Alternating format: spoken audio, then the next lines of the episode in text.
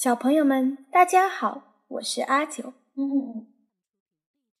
今天我们来讲一个不是昆虫的昆虫故事——地下毒王狼蛛。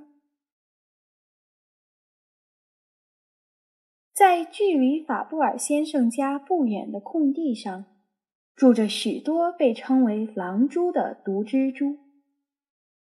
法布尔先生仔细观察了那些蜘蛛的洞穴、捕猎的方法以及处死猎物的手法等。法布尔先生打算通过实验测试狼蛛的毒液到底有多可怕。首先成为实验对象的是蝗虫和蝈蝈，当然，它们被狼蛛咬到后很快就死掉了。嗯，再找一些大一点的动物来看看。刚好法布尔的女儿们养了一只小麻雀，法布尔让毒蜘蛛咬麻雀的腿。最初两天，麻雀还算健康，最终还是死掉了。为此，家人都埋怨法布尔，法布尔心里也很后悔，但是。这仍限制不了法布尔先生的好奇心和研究欲望。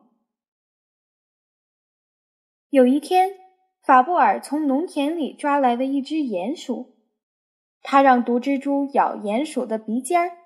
过了一天半，鼹鼠就死掉了。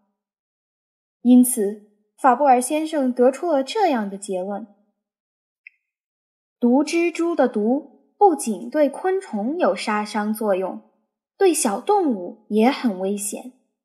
但是对人类这种大型动物究竟有多危险，就不得而知了。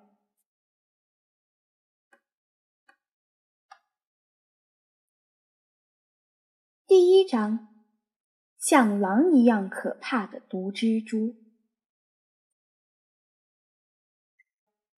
大家好。现在我们正式召开世世界蜘蛛联合会。首先，我来宣布联合会的纪律：如果有谁在这里打架斗殴或者吃掉同胞，联合会将永远剥夺其会员资格。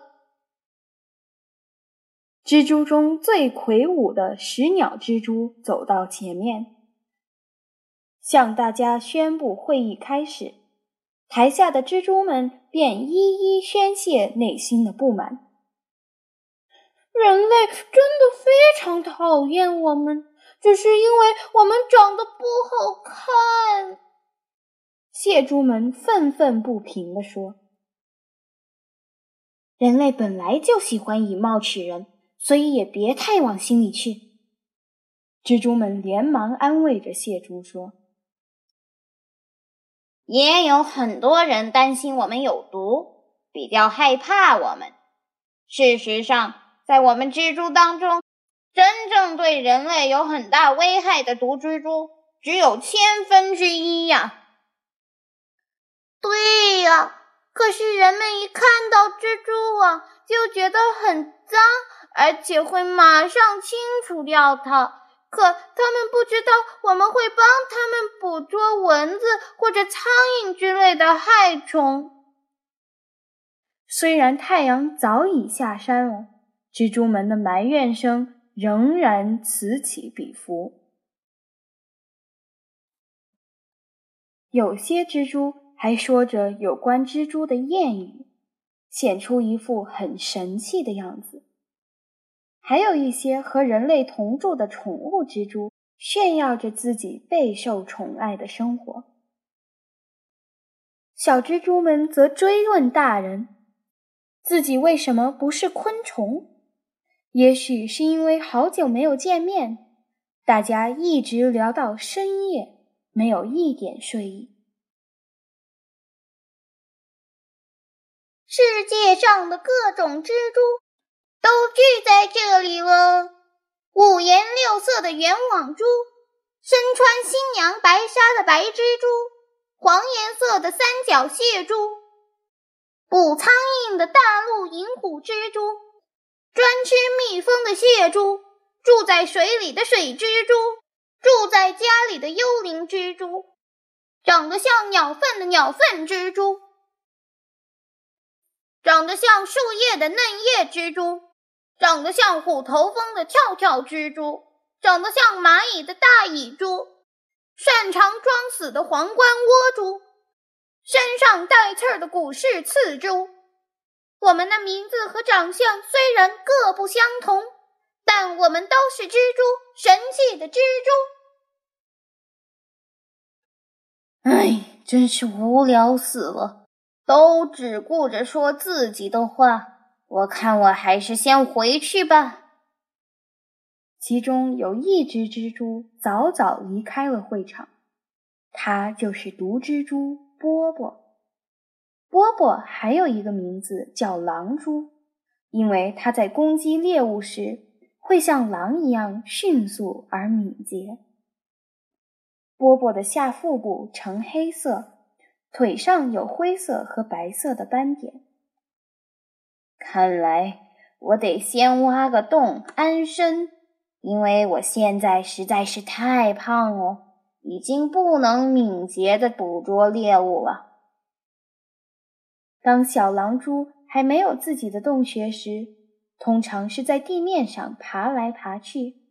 一旦发现猎物，就迅速扑上去，将猎物捕杀。但是波波已经长大了，肚子变得又圆又大，它再也不能像小时候那样矫健了，所以只好挖一个小洞，躲在里面。等待猎物自己送上门来。像波波这类的毒蜘蛛，并不会结网捕猎，而是在地上挖一个洞穴生活。除了狼蛛之外，地蜘蛛和梨蜘蛛类也会住在地下的小洞里。波波找了一块又硬又干燥的粗糙的土地。那里只有杂草和石子。对于波波来说，贫瘠而荒凉的土地简直就是完美的天堂。波波为了盖房子，开始挖起洞来。现在该差不多了吧？波波从洞底向上看着天空，他终于完成了像井一样的深深的洞穴。波波的家离地面约三十厘米深，而且他在洞穴的底部又向水平方向挖了一个小房间，好让自己能够躲在这里等待猎物上门。不过这还不算大功告成，还有很多地方需要好好的装修一番。波波首先在洞穴的入口处。筑起一面圆形的防护墙，他用腹部抽出来的蜘蛛丝编织沙土、稻草和树叶，立在入口周围，做好伪装。然后他开始将蜘蛛丝抹在入口处及洞穴的墙壁上，这样除了可以防止墙壁上的泥土掉落，也能在猎物出现时。沿着蜘蛛丝迅速地爬出洞穴，就像人类踩着梯子往上爬一样。哎，好饿呀！真希望马上就有猎物上钩。波波非常有忍耐力，在猎物没出现之前，即使是几天几夜不吃东西，也会安然无恙。等了好几天。终于有一只木蜂出现在波波的洞口附近。嗡嗡作响的木蜂看到了一个洞穴，便好奇地探头向洞里张望。这里怎么会有个小洞呢？难道是幼虫挖的吗？牧蜂偷偷地爬进了洞口。好，是个大家伙，我得一口拿下。但是波波绝不轻举妄动。那家伙还带着可怕的毒针呢。别急，等待时机成熟再偷袭也不迟。波波躲在洞穴的拐弯处，一面心里暗暗盘算着，一面静静地盯着沐风的一举一动。眼看时机成熟了，波波突然飞快地爬到洞口，一口咬在了沐风的脖子上。啊！哎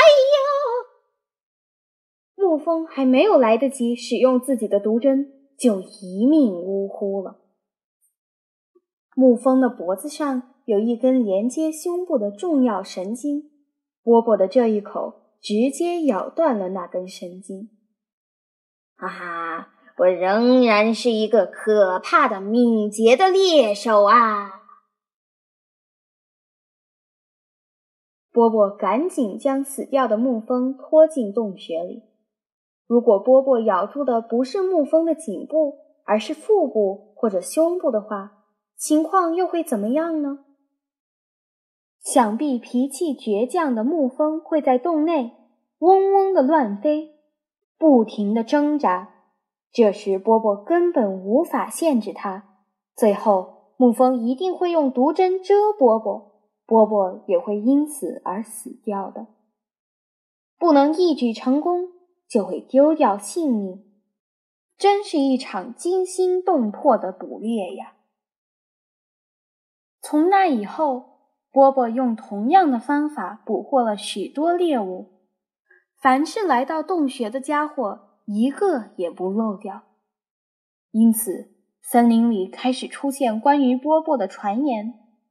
听说在这个森林旁的沙地里住着一只可怕的毒蜘蛛，被它咬上一口，就连挣扎的机会都没有。森林里的昆虫们听到有关毒蜘蛛的传闻，个个都吓得浑身发抖。过了几天，有一只小田鼠刚好经过波波的洞穴附近。嗯，这是什么？里面有什么呀？好奇的小田鼠把自己的鼻子探进波波的洞穴，闻着洞穴里的味道，还不停的用鼻尖试探着。波波立刻发现了它。嗯。这家伙是谁呀？看起来不像我的猎物啊！竟敢入侵我的洞穴，绝不能轻饶了他！波波飞快地爬上洞口，用力地咬了一下小田鼠的鼻子。啊，好痛啊！小田鼠不停地揉着鼻子，边哭边跑回了家。尽管小田鼠的妈妈细心的照顾着小田鼠，但是第二天的晚上，它还是不幸的离开了世间。从那以后，森林里的小动物们更加害怕波波了。虽然有的小动物不太服气，不过是一个一口就能吞进去的小家伙罢了，但是。万一倒霉的话，就会像小田鼠一样了。波波的恶名越传越远。好了，小朋友们，今天就讲到这里。下个星期我们接着来讲波波的故事。下周见。